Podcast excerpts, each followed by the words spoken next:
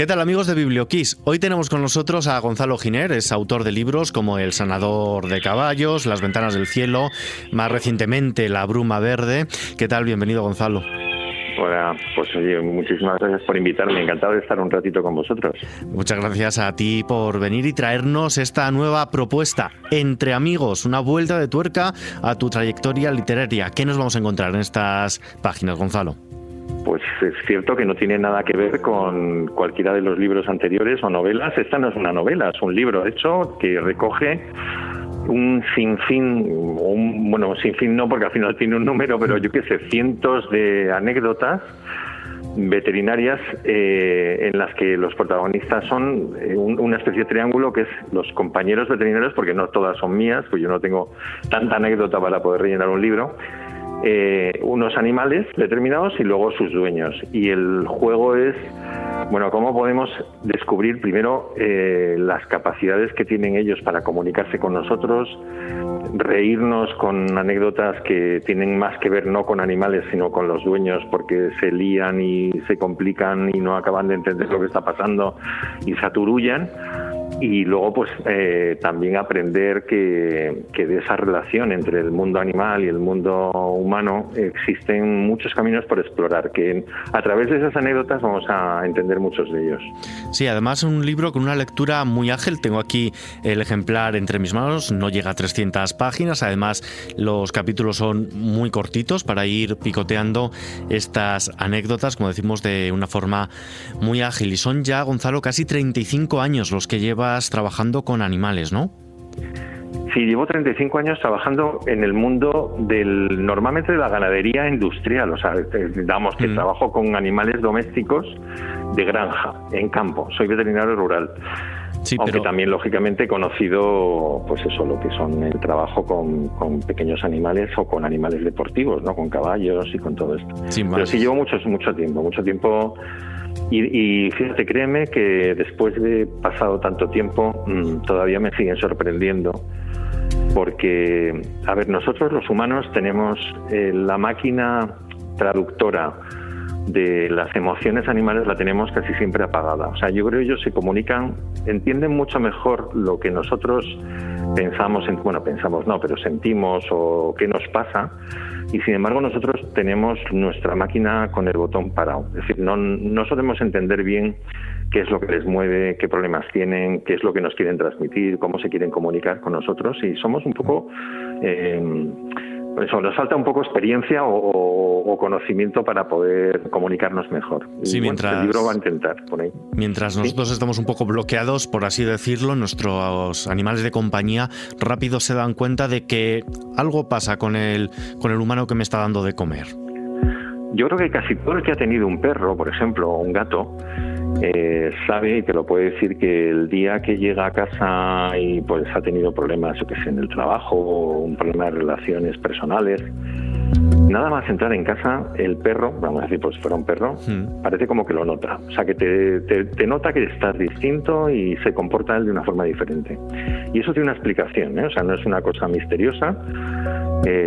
los animales tienen una capacidad eh, mucho más desarrollada que nosotros en fijarse en todos los detalles eh, que tienen delante de ellos, en su visión. ¿no? Las imágenes que ellos reciben se fijan en todos los detalles, por tanto son capaces de, estar, de ver que tienes una contractura en, no sé, en, la boca porque estás preocupado y tú no te has dado cuenta, pero ellos sí, o también que a través de tu problema de ansiedad o lo que sea estás eliminando al ambiente algunos olores de determinadas sustancias químicas, hormonas o enzimas que, que, pueden ser detectadas. Y por tanto ellos sí que se dan cuenta de que hay una alteración en ti y tú no te das cuenta de que el perro, por ejemplo, se pone a bostezar y tú crees que está cansado y lo que está es trasladándote otra cosa, ¿no? Que está estresado también o que tiene necesidades de que, que hagamos algo distinto, que le cambies, que le saques a pasear o que hagas algo con él.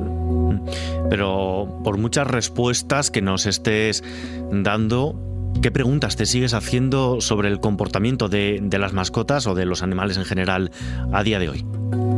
Muchísimas, porque mm, es, difícil, la verdad. Yo intento sintonizar, como bien digo, ¿no? como tantos otros miles de compañeros míos veterinarios, que están todo el día en contacto con animales y tratamos de poner esa máquina en sintonía con ellos. Pero aún así mm, es difícil y además depende también del tipo de animal. Hay animales más, más accesibles ¿no? a entender eh, los comportamientos porque son bueno, porque llevan una sociabilidad con el hombre mucho más desarrollada, como es el caso del perro, del gato.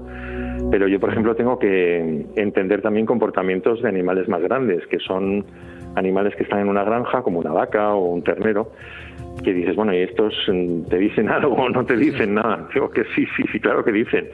Y también se expresan eh, de forma corporal. Los animales tienen unos 30, se calcula, entre 30 a 35 eh, comportamientos gestuales a través de los cuales puedes entender un poco lo que está pasando por su interior. Pero tienes que tener un poco, primero tienes que aprenderlos, tienes que saber detectarlos y, interpretarlos.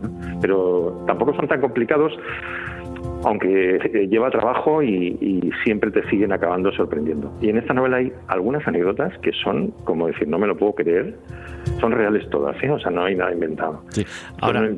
Ahora, vamos a entrar ahí, ya que me estás dando aquí, vamos a entrar en el meollo, en este anecdotario particular y también compartido, gracias a algunos compañeros tuyos de profesión. Guardas seguro que alguna anécdota que puedas compartir con nosotros, alguna anécdota especial que te haya sucedido. Pues mira, hay algunas eh, muy bonitas. Eh, pues hay una anécdota, por ejemplo, de un perro que eh, vive la pérdida en una familia de la madre que se muere y la hija, que es la que tiene un poco la, la mayor relación con el perro, desde el momento en que se muere la madre le, coge con una edad bastante temprana, no sé, 7, 8 años o algo así, y deja de hablar. O sea, se le quitó, en fin, se quedó bloqueadísima mm. y dejó de hablar bueno, durante bastantes años, eh, o sea, el perro eh, fue un poco una ayuda para intentar atraerla a un mundo emocional diferente y que se relacionara con él, pero ella iba rechazando casi siempre el contacto con el perro, rechazaba el contacto con todo el mundo. Bueno, pues pasado bastante tiempo la niña eh, creció un poco más y hubo un momento que tomó la decisión de, suicidarse. Y subió a una azotea para tirarse por encima y el perro eh, se dio cuenta, saltó en el momento que iba a saltar ella empujándola hacia atrás y el perro se cayó al suelo. Ella cuando lo vio eh, bajó corriendo abajo, empezó a gritar, empezó a hablar y, consiguieron, eh, bueno, el, el, veterinario que me lo contó fue el veterinario que acudió luego a urgencias con el perro, que lo recogieron y consiguió sacarlo adelante. Pues, pues fíjate, es que son de estas, evidentemente hay algunas cuantas de estas en la, en la historia que cuento en Entre Amigos que es como para decir, de verdad, eh, son espectaculares, pero es que... aparte espectaculares, hay algunas muy emotivas, otras para reírte a carcajada limpia, otras para decir, pero vamos a ver, eh, los hombres, ¿qué nos pasa? Que no, o sea, no podemos hacer las cosas peor y, complicar una situación como las complicamos, ¿no? Porque no entendemos nada, pues nos ponemos nerviosos, en fin, hay cosas muy cómicas, muy divertidas y también, como digo, muy emocionante. Sí, en este caso nos has dado una anécdota, un ejemplo de, supervivencia de estos peludos amigos nuestros, pero también seguro que tienes algún ejemplo de superación que quieras compartir con nosotros. Pues sí, porque también hay perros que nunca entiendes, perros o, vacas, fíjate. Hay una anécdota de una, de una vaquería que es de un compañero mío de León, que me la contaba también una noche. Y pues fue una historia que era un, animal que tienen, las vacas tienen una enfermedad cuando digamos que tienen unas fermentaciones anormales dentro de su panza y hay uno de los estómagos que por el gas que se produce se retuerce. Y eso si no se controla pronto es mortal. Bueno, total que les llaman a ellos, vienen a recogerla, bueno, vienen a recogerla, vienen a operarla, empieza la intervención y claro, te imagínate las operaciones veterinarias que hacemos en campo, por mucho cuidado que tienes, pues hombre, no estás en un quirófano, hay una operación de campaña. totalmente, ¿no? Entonces, bueno, pues cuando estaban operándola, la vaca se cayó al suelo, y como le habían hecho un, bueno, le habían abierto para poder solucionar eso, se le salió todo, todo fuera. Entonces todo cayendo pues encima, encima del estiércol, o sea, un desastre. Total que bueno, pues ah, rápidamente limpian todo lo que pueden, con todo el escrúpulo posible, se lo vuelven a meter y cosen, lo arreglan el tema y ellos mismos me decían, bueno, o sea, por muy fuerte le metieron antibióticos por un tubo, pero pues no estaba acá, se va a morir, porque es que con todo lo que entraba ahí y con toda la limpieza seguro que coge una infección mortal. Pues nada, ellos me decían, pues íbamos al día siguiente para ver cómo estaba la vaca y el ganadero decía, bueno, pues ahí la tienes, bien, bien. Y al día siguiente y al otro y al otro y al otro y dos meses después estaba perfecta y un año después había tenido un ternero, o sea que no había pasado nada. Y es pura fortaleza eh, natural, o sea, de un animal que se niega a morirse, ¿no? Yo, sí, yo no me voy. Y ahora, a día de hoy, otra pregunta. ¿Cómo es la batalla en la consulta contra el doctor Google, podemos decir? Bueno, efectivamente, esa es un poco complicada porque Mira, nosotros los veterinarios tenemos que manejarnos no solamente para intentar resolver un problema clínico de un animal con el cual tienes que también empatizar, porque mm. te lo tienes que ganar un poco a tu causa para que no te cree problemas, porque también hay animales que cuando entran en una clínica el olor, eh, o los recuerdos anteriores los asocian como un efecto negativo y se ponen en algunos casos muy agresivos. ¿no? Entonces tienes que ganártelo primero, pero luego también tienes que eh, empatizar con el, con el cliente, que muchas veces pues bueno, pobres, o sea, pues llevan al animal muy preocupados, sufriendo mucho y muy muy angustiados. Entonces tienes que trabajar emocionalmente a los dos, al animal y, al, y a la persona. Sí, ejercer un poco de veterinario con la mascota y de psicólogo con el dueño. Correcto, correcto. Y en algunas ocasiones, yo algunos compañeros también me lo dicen, dice, si es que hay veces de verdad, mira, como ya estamos tan, o sea, nosotros tenemos ya mucha técnica en el sentido de poder detectar y diagnosticar sin que te cuenten nada el dueño, ¿sabes? Porque por los síntomas que tiene, por el comportamiento del animal y una serie de técnicas, puedes diagnosticar. Y si hay veces que, que, en el fondo a veces dices, oye, vamos a ver al dueño, dice, mm, usted se va a quedar en la sala de espera porque lo que me está contando y tal y como me lo está contando, mm, por muy bien que pobre, que lo hacen con toda su buena fe, ¿no? pero, pero, que no ayuda a nada, porque están contando cosas que no tienen nada que ver con eso, o lo explican mal, o, o se han fijado en cosas que luego no tienen ninguna significación. Sí, al final es, un poco, mi paciente es, es el animal, me voy a centrar en él. Es como cuando a veces que el pediatra trata al niño y prefiere que el padre o el abuelo quede en la sala de espera. Sí, sí, sí, cierto. Bueno, y luego tienes eh, asuntos sorprendentes, no voy a contar muchos, pero uno de ellos que esto ha pasado, o sea, fue real, pues una mujer que entra en consulta sin el animal y entonces, claro, ya lo primero diciendo, bueno, usted como... Me falta algo. Me falta aquí algo, ¿no? Y sin decir ni mu, se levanta las faldas hasta arriba y le dice al compañero, dice, por favor, ¿me puede usted mirar si lo que tengo en la ingle es una garrapata o una verruga? Ay. pues eso, o sea, hay gente para todo. nos resuelves la duda, nos vamos a quedar con ella. era una verruga. Bueno, entonces había, que derivar a otro lugar. sí, cierto, pero fíjate que en ese momento este, el que me lo contaba, decía, bueno, no te termino de contar que, que justo además cuando estaba en pleno proceso levantándose la falda, entra una compañera mía de la clínica al consultorio y me ve con la señora con las faldas para arriba enseñando las bragas y, todo pues eso, al aire, ¿no? Como dices, oye, no es lo que parece, ¿no? lo que estás viendo no es lo que parece. Bueno, eh, hay gente que está muy mal, ¿eh? Sí, sí, digo que... luego. Al final, después de tantos años de trayectoria, no sé si has llegado a la conclusión, ¿son los dueños los que se parecen las mascotas o son las mascotas las que se parecen a los dueños? Pues mira, yo creo que ahí hay una especie de mezcolanza pero sí que es verdad que desde el punto de vista físico, eso nos ha pasado a todos. Yo creo que cuando vas a veces por la calle, ves a, la calle ves a un perro y tiene ciertos parecidos con el dueño, ¿no? Diciendo, este, o sea, no tiene, ha elegido el mejor, el mejor perro que tenía que haber cogido, ¿no? Pero bueno, eh, sí que es verdad que esos, eh, que, por eso que sí que tienen eh, ciertos parecidos. Pero bueno, mm, los animales son mucho más directos, son mucho más simples, no son tan complicados como nosotros. Eh, no tienen segundas intenciones, o sea, realmente eh, acabas encontrando en muchos casos una cantidad de virtudes que no te juzgan, que, ya los querríamos nosotros, para nosotros mismos. Además, seguro que, que, Gonzalo, en tu anecdotario particular guardas un apartado o incluso tienes una libreta especial para anotar esos nombres curiosos de las, de las mascotas. No sé si puedes compartir alguno con nosotros. Pues mira, hay algunas de verdad que dices, pero yo este hombre le mató, o a esta mujer, como le puede haber nombrado, llamado de esta manera a, su perro. ¿no? Hay un caso que también aparece en, en el libro de un perro que, bueno, una perra que la dueña decide llamarle Xochi. Uy.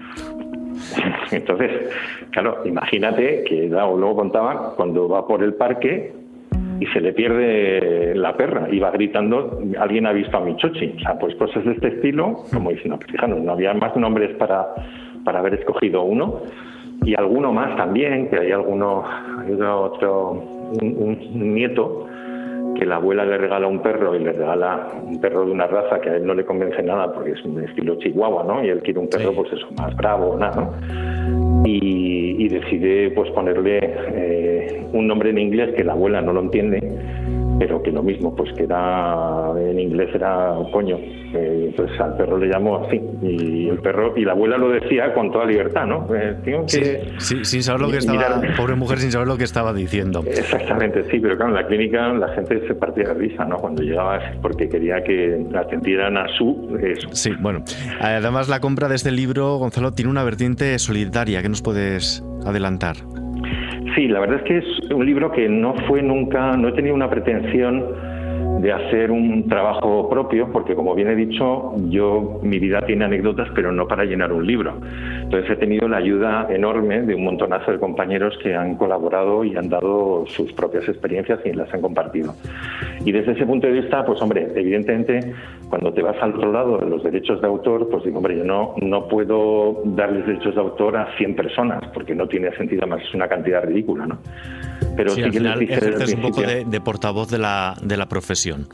Ese es el, sí, ese es un poco el, motivo que ellos también lo quieren y lo valoran. Pero eh, si genera derechos de autor, hombre, que algo genera nada. Yo lo que les decía yo de antemano es que los quiero donar a una ONG que se llama Yaracan, que es una ONG que conozco desde hace tiempo y es una bueno, es un grupo de personas que hacen terapia asistida con animales, sobre todo con perros, y es una función preciosa porque tienen colaboración con hospitales, tanto unidades de oncología infantil como geriátricos o unidades de enfermos terminales y bueno, y les llevan a los hospitales los perros y están durante un tiempo con ellos y hay estudios científicos que están desarrollando en colaboración con, con las unidades de psiquiatría o de psicología para poder determinar también el beneficio real de los pacientes y lo tienen. ¿eh? O sea, hay incluso rebajas de, medicaciones constatadas desde que eh, cada X